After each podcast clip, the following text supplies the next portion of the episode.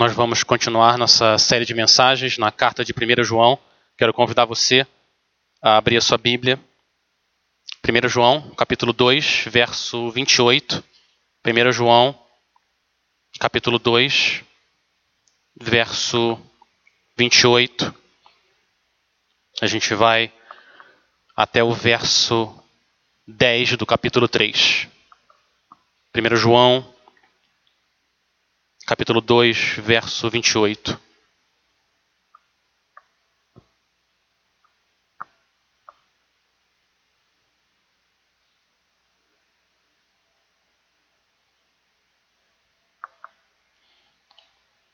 Quero convidar você a ficar de pé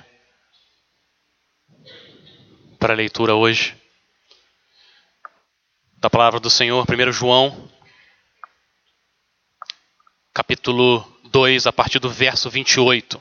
Assim diz a palavra do Senhor: Filhinhos, agora permaneçam nele para que, quando ele se manifestar, tenhamos confiança e não sejamos envergonhados diante dele na sua vinda.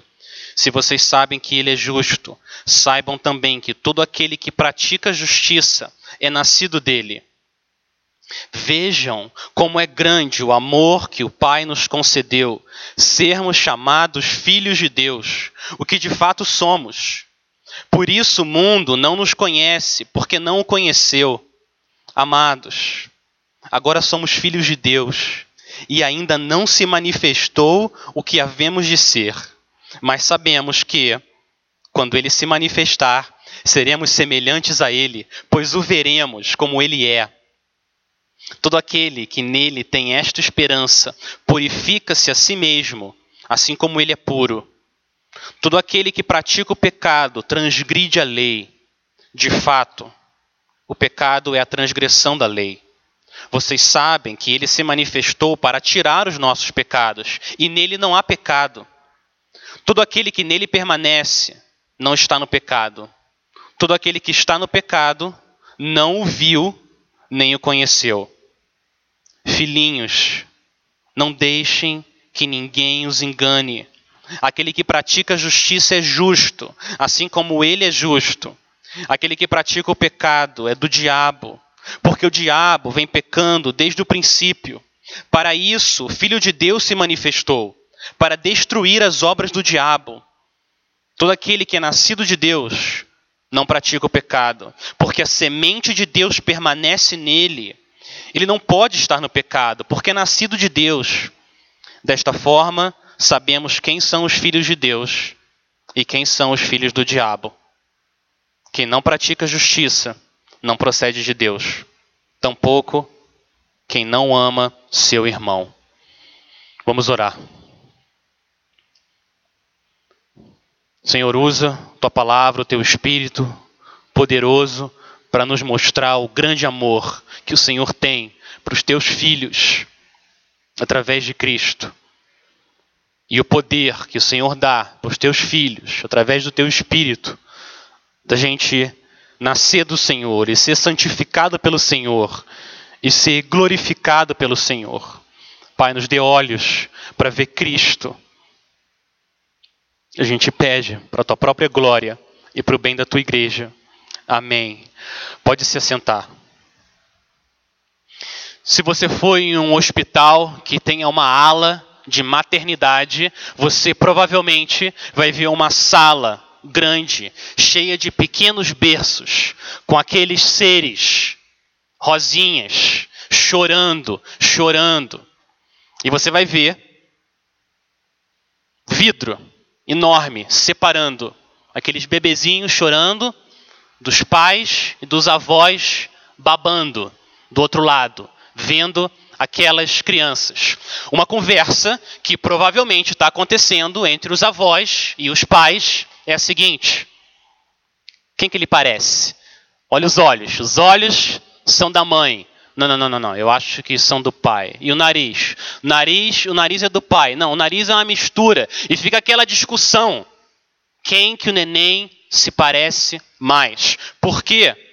Você sabe As crianças herdam 50% do material genético do pai, 50% do material genético da mãe. É por causa disso que, inevitavelmente, os nenéns vão se parecer com o pai e com a mãe. Mais com um, mais com o outro, mas eles vão se parecer com os dois. Agora, Deus não criou a humanidade dessa forma por acaso. Deus tem um propósito. Deus quer mostrar, através dessa semelhança física entre os pais biológicos, uma ilustração da semelhança espiritual do pai espiritual de uma pessoa. De acordo com a palavra de Deus, nesse planeta, todo mundo, todo mundo tem um pai espiritual. Olha o verso 10, que a gente leu agora, o último verso. Desta forma, sabemos quem são os filhos de Deus e quem são os filhos do diabo. Quem não pratica justiça não procede de Deus, tampouco quem não ama seu irmão. Só há duas opções, só tem dois pais possíveis. João divide toda a humanidade, todos os sobrenomes, em duas famílias: a família de Deus e a família do diabo. O que essa passagem de hoje faz mostrar o presente, o passado e o futuro dos filhos de Deus e dos filhos do diabo. Vai mostrar a diferença dessas duas famílias. O que a gente vai fazer hoje aqui, a gente não vai seguir os versos na ordem, mas a gente vai passar na linha do tempo, passado, presente e futuro dos filhos de Deus e dos filhos do diabo. É isso que João está mostrando para a gente aqui. E a gente começa com o passado. Vamos ler de novo a partir do verso 29. 1 João 2, 29. Se vocês sabem que ele é justo, saibam também que todo aquele que pratica a justiça é nascido dele. Vejam como é grande o amor que o Pai nos concedeu, sermos chamados filhos de Deus, o que de fato somos. Por isso o mundo não nos conhece porque não o conheceu. Pula agora para o verso 9. O verso 9. Todo aquele que é nascido de Deus não pratica o pecado, porque a semente de Deus permanece nele. Ele não pode estar no pecado, porque é nascido de Deus. Quero fazer duas observações aqui em relação ao passado dos filhos de Deus. Primeiro, os filhos de Deus são nascidos de Deus. Três vezes, nesses versos que a gente leu, três vezes, João vai usar essa expressão, nascidos de Deus.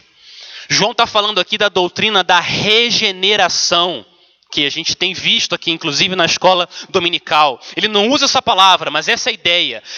Regeneração é você ser gerado novamente, ou você ser nascido de novo. E esse nascimento, você sabe, não acontece você voltando para a barriga da sua mãe, para você nascer uma segunda vez.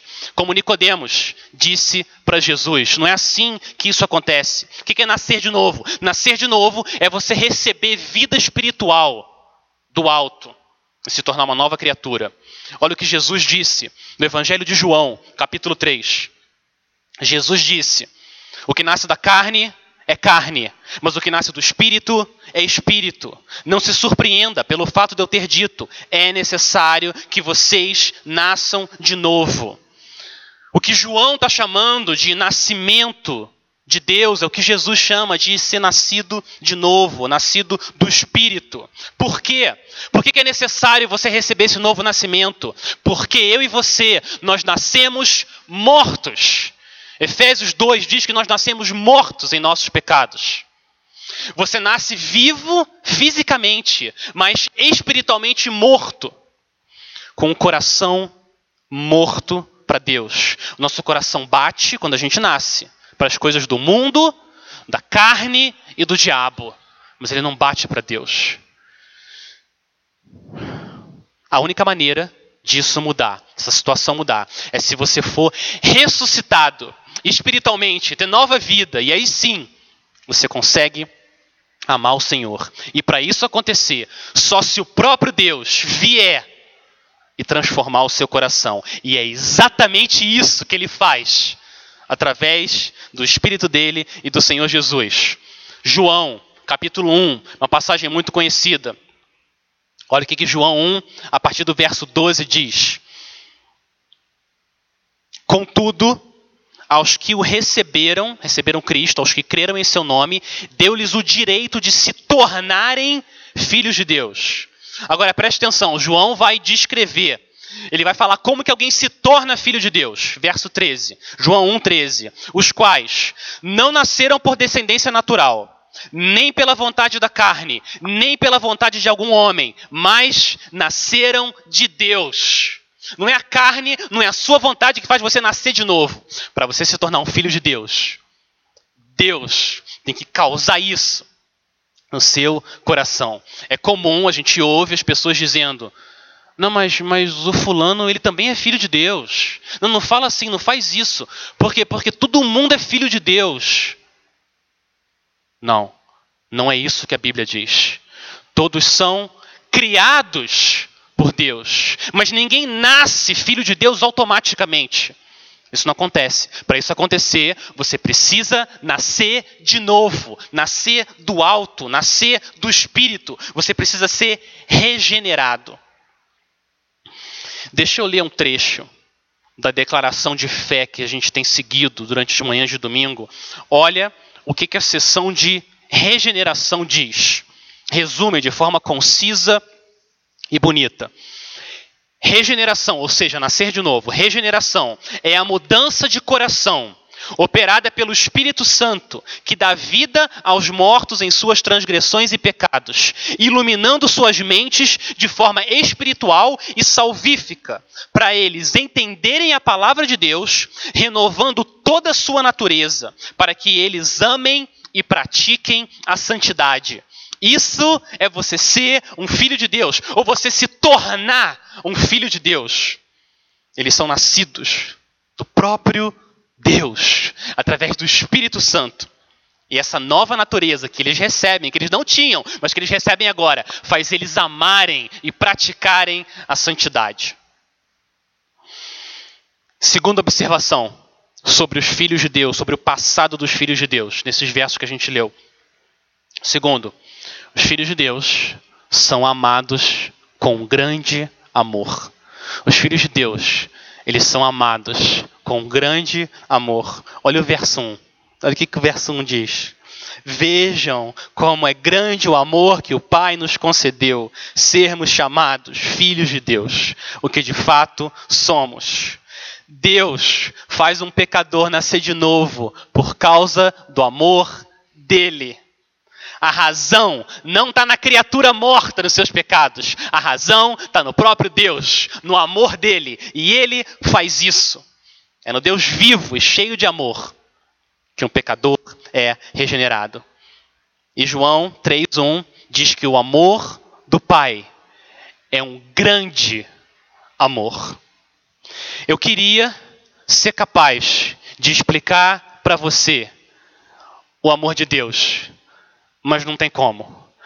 Porque nada, nenhuma medida humana é capaz de definir o tamanho do amor de Deus. Nenhuma mente humana é capaz de compreender completamente o tamanho desse amor. Eu queria, mas é impossível descrever o amor de Deus. Um amor ao ponto de adotar rebeldes, indignos, miseráveis na sua família, arrancar eles da família do diabo e trazer eles para a família dele. Eu queria, mas não tem como. Como você explica um amor tão grande? Pensa no mundo como um grande orfanato. O mundo é um grande orfanato. Bilhões e bilhões de filhos do diabo, porque é assim que a gente nasce um orfanato. E todo mundo tem um pai maldoso que odeia os seus filhos. Diabo, o diabo, ele é mau, ele só quer o mal. E esses bilhões de filhos do diabo são maltratados e estão ali abandonados no mundo, esse grande orfanato. O que deixa a situação ainda mais terrível é que a única pessoa que pode tirar esses filhos do diabo, da situação que eles estão. O único pai que pode arrancar eles dessa família Deus, ele é odiado pelos filhos do diabo. Os filhos do diabo querem ficar na escuridão. Mas isso não é suficiente para parar o grande amor de Deus. O que, que Deus faz? Ele olha para esse orfanato, filhos perdidos, e ele fala: Você, você, você vai ser meu. E ele vem e ele traz, arranca aquela pessoa da família do diabo, traz ela para a família dele, coloca uma nova natureza, um novo coração que começa a bater por Deus, começa a odiar o pecado, amar a santidade, corre para o Senhor Jesus. E assim, essas pessoas recebem esse grande amor e são transformados de filhos do diabo em filhos de Deus. Esse é o tamanho do grande amor do Senhor. Agora, o João do diabo passa a ser o João de Deus. E o Senhor muda o sobrenome espiritual dele, para ele pertencer para sempre para a família do Deus vivo. Ele se torna uma nova criatura. 2 Coríntios 5,17. Portanto, se alguém está em Cristo, é nova criatura. As coisas antigas já passaram, eis que se fizeram novas. Em um sermão chamado Deus Glorificado na Dependência do Homem, um pastor do século XVIII, Jonathan Edwards, ele desenvolve essa ideia de que a graça, o amor, ele é grande em proporção à excelência daquilo que é dado. O tamanho do amor, ele depende, ele é proporcional à excelência daquilo que é dado. Agora, para para pensar no tamanho do amor de Deus. O amor de Deus ele é infinitamente precioso, porque quando Deus nos ama, ele nos dá uma pessoa infinitamente preciosa e gloriosa. Quem é? O Senhor Jesus, a pessoa mais próxima, que ele mais ama. E por causa disso, o amor de Deus é infinito, por causa da excelência do ser que ele oferece nesse amor. O Senhor Jesus. E ele faz isso por quem? Por pessoas que mereciam exatamente o contrário, que era receber a grande ira e a grande condenação e o grande julgamento. É isso que o amor de Deus faz por seus filhos.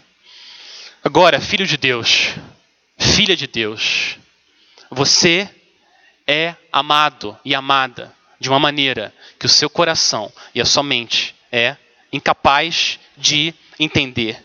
Esse, quando, quando a gente entende esse amor, isso tem que causar em nós uma segurança, um descanso e uma paz que nada nesse mundo deveria conseguir abalar. Nada.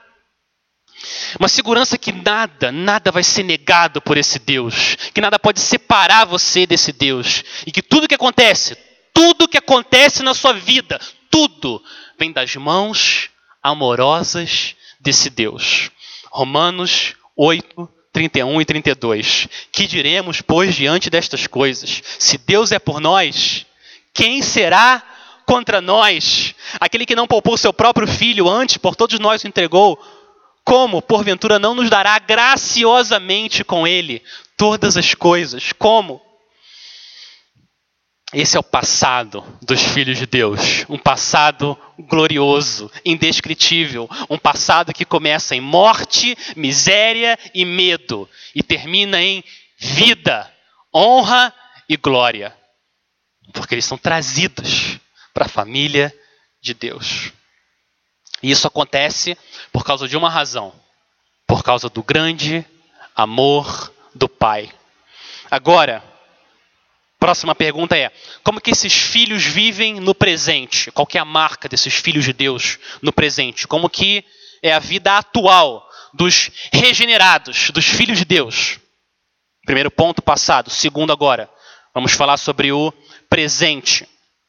João descreve nesses, nesses versos também o presente dos, dos filhos de Deus e dos filhos do diabo. A gente chama isso, a gente acabou de cantar aqui também, a gente chama esse processo como? Esse processo é chamado de santificação.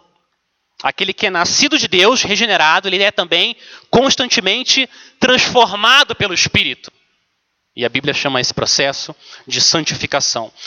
E esse é o assunto que a gente tem visto, domingo após domingo, aqui na carta de 1 João. A mudança que acontece nos filhos de Deus. Por exemplo, nos versos que a gente leu aí, os filhos de Deus, eles praticam a justiça, versos 29, 7 e 10. Os filhos de Deus permanecem em Cristo, versos 28 e 6. Os filhos de Deus amam seus irmãos, verso 10. Os filhos de Deus não são conhecidos pelo mundo, verso 1. Os filhos de Deus refletem o caráter santo de Deus. Por quê?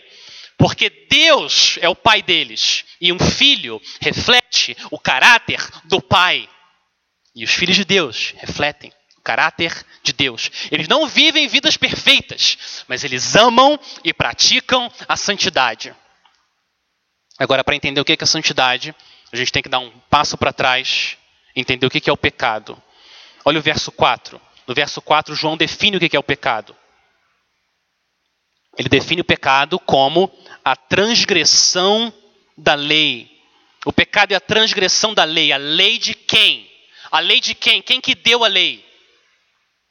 Deus. Deus deu a lei.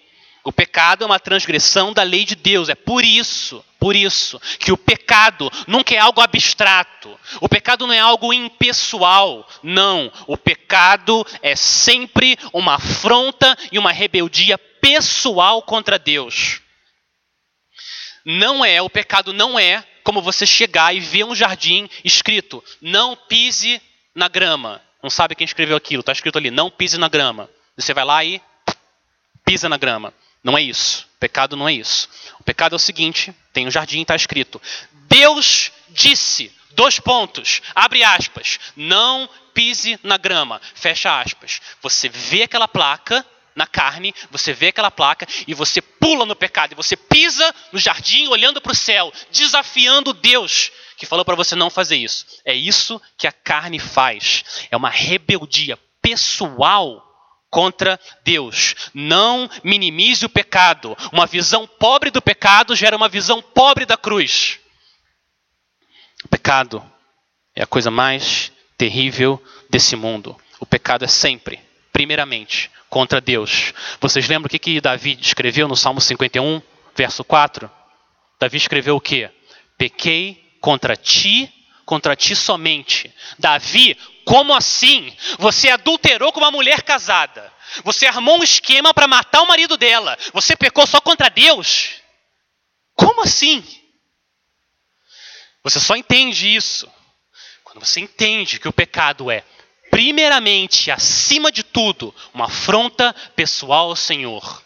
Quando você peca na horizontal, você está sempre, acima de tudo, pecando na vertical contra aqueles que foram criados à imagem e semelhança de Deus. Enquanto a gente não entende a gravidade do pecado, a gente não entende a grandeza e a beleza da cruz de Cristo. E o que, que Cristo veio fazer aqui? O que, que Jesus veio fazer aqui? Ele veio justamente tirar os nossos pecados, para que a gente pudesse viver vidas santas. Olha o verso 5. Olha o que o verso 5 diz. Vocês sabem que ele se manifestou para tirar os nossos pecados, e nele não há pecado. Olha o verso 8 agora, pula para o verso, pula para o verso 8. Aquele que pratica o pecado é do diabo, porque o diabo vem pecando desde o princípio. Para isso, o Filho de Deus se manifestou para destruir as obras do diabo. Jesus veio destruir as obras do diabo, ou seja, os atos de pecado que o diabo opera, desviando as pessoas, desviando elas da vontade de Deus. É isso que Jesus veio fazer. Jesus não simplesmente livra as pessoas do inferno, mas deixa elas vivendo exatamente igual ao diabo. Jesus não faz isso. Ele salva da condenação do inferno e transforma a vida delas, para que elas possam viver de uma maneira que glorifica a Deus. E santidade glorifica a Deus, pecado não. E é isso que Jesus faz. Ele começa na santificação, ele começa a restaurar a imagem de Deus nos filhos de Deus, para que eles realmente reflitam a Deus. Reflitam quem Deus é, porque para isso que você foi criado, para refletir o caráter de Deus. E o pecado destrói o propósito de Deus na criação. Então repara que existe uma conexão, uma conexão entre o passado e o presente dos filhos de Deus. Olha o verso 9. Olha a lógica de João no verso 9. Todo aquele que é nascido de Deus não pratica o pecado.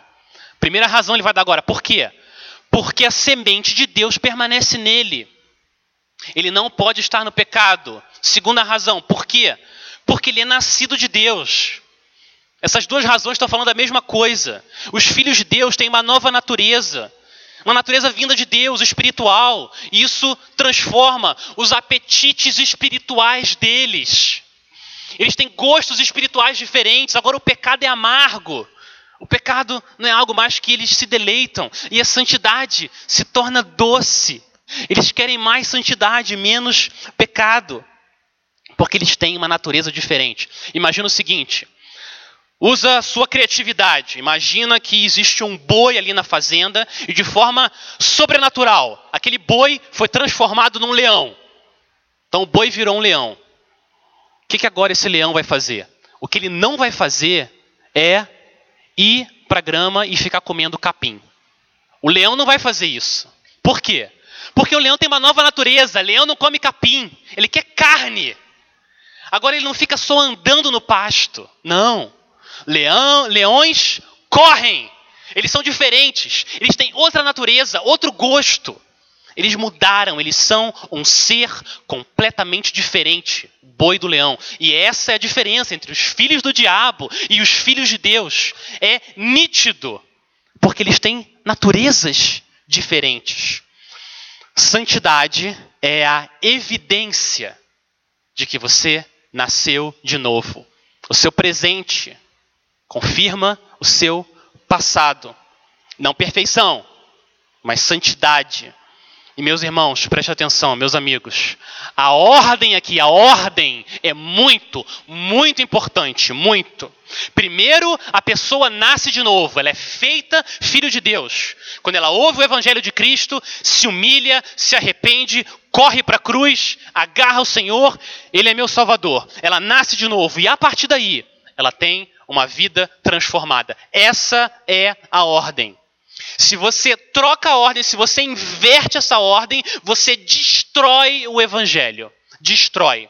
Se você primeiro tenta agradar a Deus para depois se tornar um filho de Deus, acabou. Isso não é boa notícia. Isso não é o evangelho. Não é isso que a Bíblia diz. A ordem é fundamental. Você vai para Cristo, como você está, imundo, cheio de pecado, pensamentos maldosos, intenções ruins, e você vai até ele, e ele paga o preço do seu pecado, ele te faz um filho de Deus, e a partir daí, você anda em santidade. Essa é a ordem. Vocês conhecem um hino que chama Tal Qual Estou? Esse hino lindo, ele fala exatamente dessa ordem.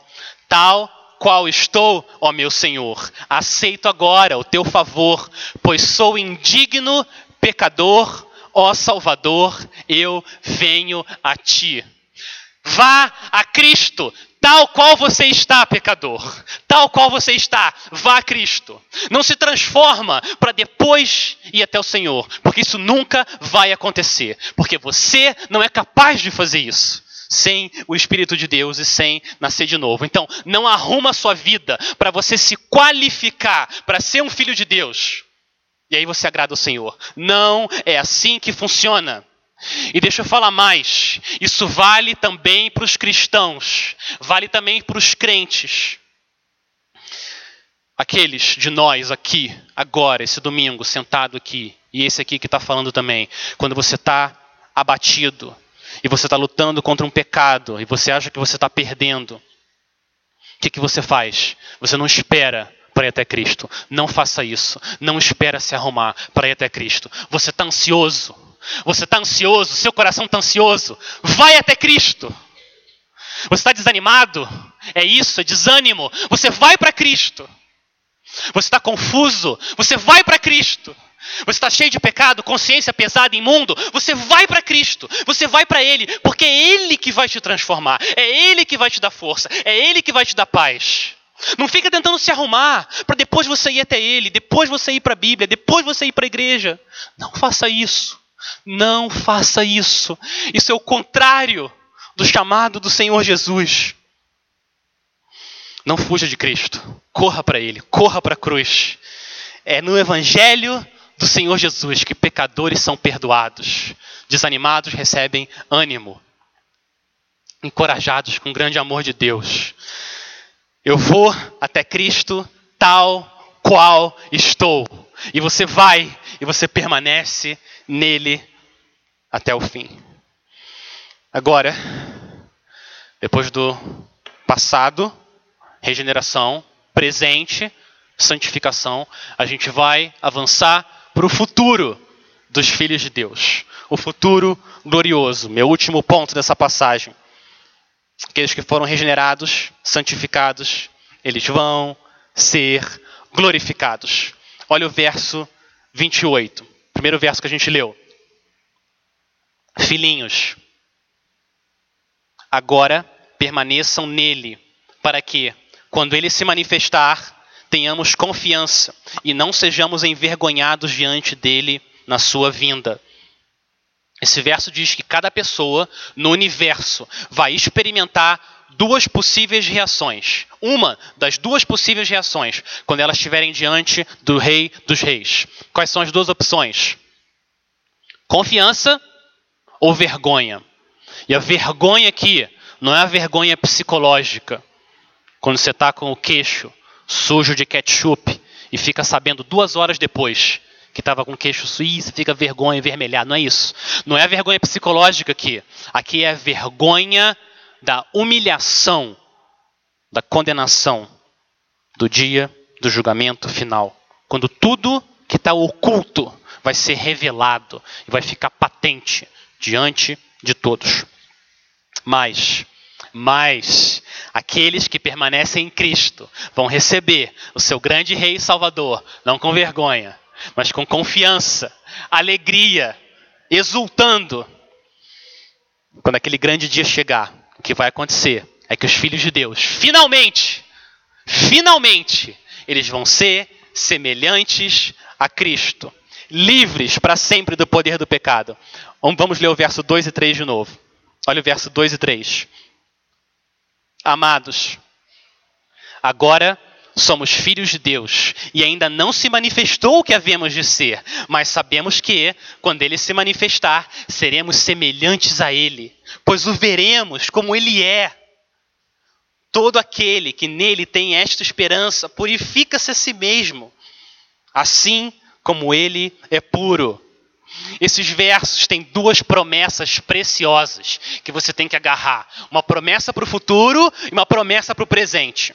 A promessa para o futuro é a seguinte: quando Cristo se manifestar, nós seremos semelhantes a Ele. Semelhantes como? Com o um coração puro, como o coração de Cristo é puro. Nós teremos um coração que vai glorificar e se alegrar em Deus sem parar, sem interrupção. Ouça isso, ouça isso. Eu acho que você não ouviu, preste atenção, eu vou falar de novo. Você vai ser igual a Cristo sem pecado, sem nenhum pecado. Você vai adorar o Senhor sem parar, sem interrupção, por toda eternidade. Esse é o futuro glorioso dos filhos de Deus. Por toda a eternidade, eles vão viver numa constante explosão de louvor a Deus. Quanto mais o tempo passa, mais eles vão admirar as perfeições de Deus e mais adoração. Eles vão viver num ciclo de alegria e glória interminável, crescente, sem interrupção nenhuma. Essa é a promessa esse é o futuro dos filhos de Deus. Seremos semelhantes a Cristo, nosso Senhor. Essa é a promessa para o futuro. Agora, essa promessa para o futuro tem implicações também no presente. A segunda promessa vem do verso 3. É uma aplicação da realidade futura no presente. Olha o que, que o verso 3 diz. Todo aquele que nele tem esta esperança purifica-se a si mesmo assim como ele é puro. Todo aquele que nele tem esta esperança, que esperança é essa? Qual que é essa esperança? É a esperança do verso anterior, qual que é? Que seremos semelhantes a Ele. Essa esperança. Então, o que esse verso está falando é que aqueles que têm essa esperança futura, eles estão agora, no presente, agora, purificando-se a si mesmo. Conforme eles olham para Cristo, o futuro que espera para por eles, esperança, fé, olhando para Cristo, agora, agora, eles estão sendo transformados, eles estão sendo purificados. Esse princípio é um dos princípios mais importantes na doutrina da santificação. Esse princípio de que é olhando para Cristo que você é transformado. 2 Coríntios 3,18. Já ouviram esse verso? 2 Coríntios 3,18. É um dos versos mais importantes na Bíblia sobre a doutrina da santificação. Olha o que esse verso diz. 2 Coríntios 3,18. Como que a gente se torna mais parecido com Cristo? Como? Todos nós, com a face descoberta, contemplamos a glória do Senhor. Segundo a sua imagem, estamos sendo transformados com glória cada vez maior, ou de glória em glória, a qual vem do Senhor o Espírito. Olha o que esse verso está dizendo. Ele não é o único verso sobre santificação na Bíblia, mas ele, ele dá a base, o fundamento de como que você se torna mais parecido com Cristo. Como? Como você se torna? De acordo com 2 Coríntios 3,18, você se torna mais parecido com Cristo, contemplando a glória do Senhor. Conforme você contempla a glória dele, você é transformado. É exatamente essa razão que João dá. Volta para 1 João. 1 João 3, 2. Qual que é a razão que João dá para a gente se tornar semelhante a ele na glorificação? Qual que é a razão que ele dá? Final do verso 2. Olha o final do verso 2. Quando ele se manifestar, seremos semelhantes a ele. Por quê? Por quê? Pois o veremos. Pois o veremos como ele é. É a mesma razão. É o mesmo método. Você se torna semelhante a Cristo vendo, olhando a glória de Cristo. Porque quando você vê a Cristo, uma visão limpa, sem o pecado embaçando seus olhos, quando você vê a Cristo, a glória dele, isso tem um poder tão grande, afeta tanto o seu coração, você fica tão agarrado pela glória dele, que o pecado perde completamente o poder.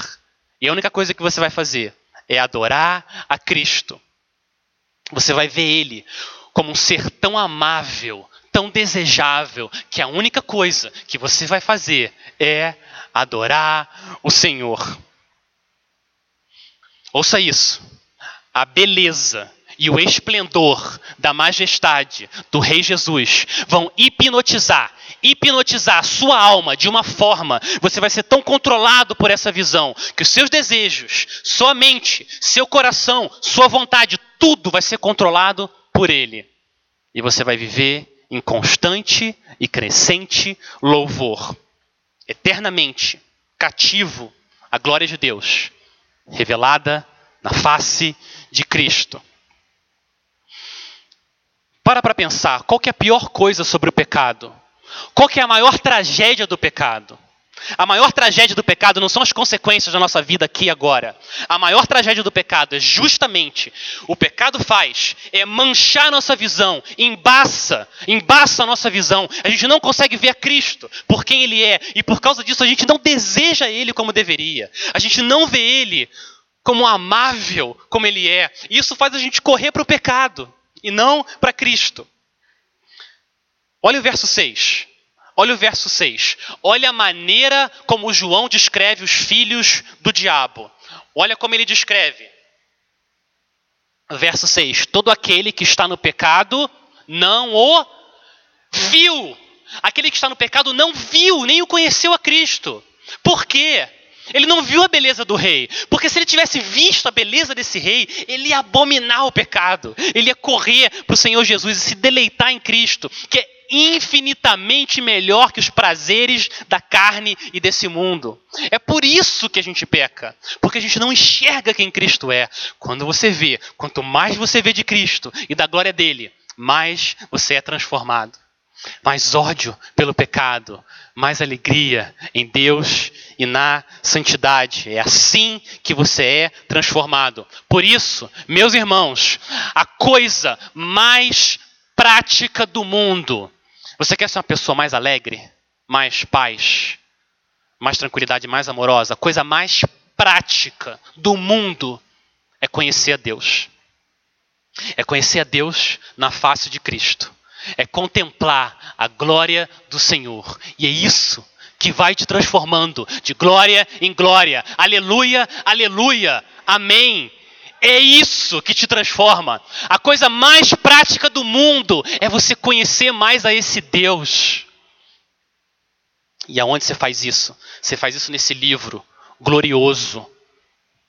Palavra do Senhor que revela a glória do grande amor de Deus revelado em Cristo para pecadores. Isso vai transformando a nossa vida. Alex, Alex, você não entende. Você não entende. Eu tenho esse problema na minha vida há anos, anos. Nada muda. Eu já orei, nada muda. É sempre assim, a mesma coisa. Eu tenho que me conformar. Vai ser assim para sempre. Não tem jeito. Eu não sei se a sua situação vai mudar. Não tem como eu dizer isso. Se Deus quiser, em um milésimo de segundo, Ele muda tudo tudo, tudo o que ele quiser. Mas eu não sei se ele vai fazer isso na sua vida. Mas pode ser que Deus não queira mudar a situação da, nossa, da sua vida, da minha vida. Mas pode ser que ele queira mudar o coração. Não a situação, mas o seu coração. Talvez ele queira mudar você para você ver a situação com olhos diferentes. Com olhos de que todas as coisas cooperam para o bem daqueles que amam a Deus, daqueles que estão unidos ao Senhor Jesus. O que, que mudou a sua vida? Como que Deus mudou a sua vida quando você deixou o pecado e correu para Cristo? Não foi assim que, melhor dizendo, Deus mudou a sua vida quando? Quando você deixou o pecado e correu para Cristo. Foi isso que transformou a sua vida. Foi isso que te tirou filho do diabo para filho de Deus. Não foi isso? Agora, como que Deus transforma agora a sua vida?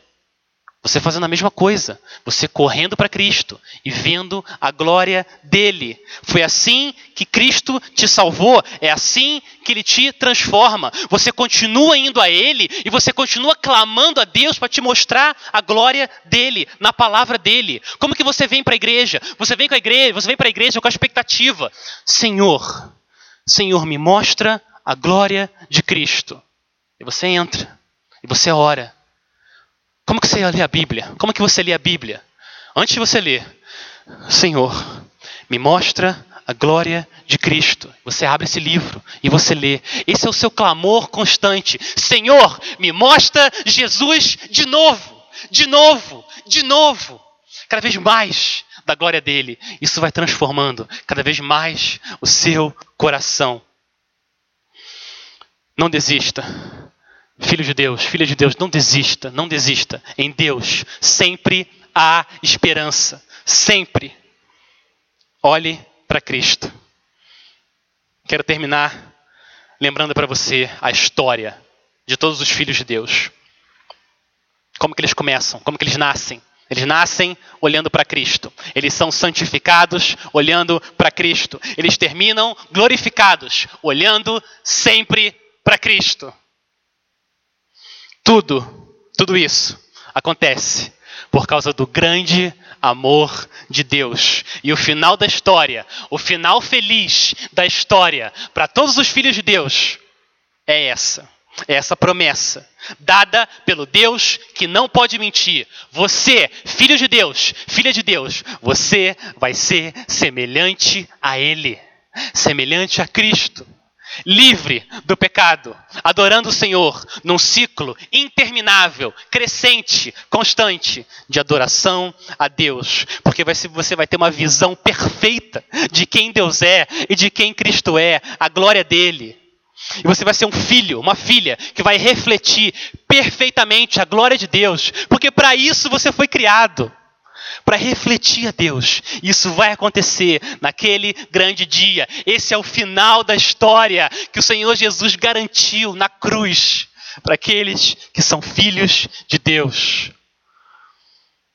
Tudo isso para a glória do Pai.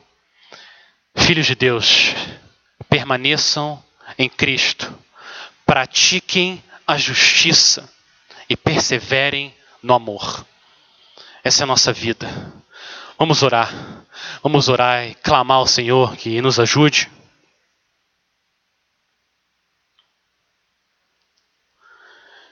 Pai, a gente quer louvar o Senhor pelo teu grande amor, ao ponto de sermos chamados filhos de Deus, pela fé em Cristo, o Filho unigênito, natural do Senhor, e o Senhor nos adota nele.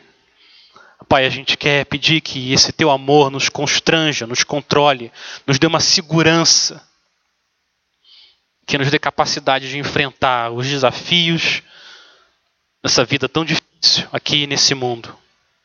Pai, a gente clama também para aqueles que ainda não foram regenerados, não foram nascidos do Senhor. Ó oh, Deus, exalta o teu nome Exalta o teu nome salvando e não julgando. Esse é o nosso clamor. E nos leva, nos leva em segurança até aquele grande e glorioso dia, onde nós vamos ver o Senhor Jesus em toda a glória dele, como ele é, um coração completamente transformados e livres do pecado. Faz isso, Pai. Faz isso na nossa, no nosso coração, nossas casas, nessa igreja que a gente seja santo como o Senhor é santo. Em nome de Jesus. Amém.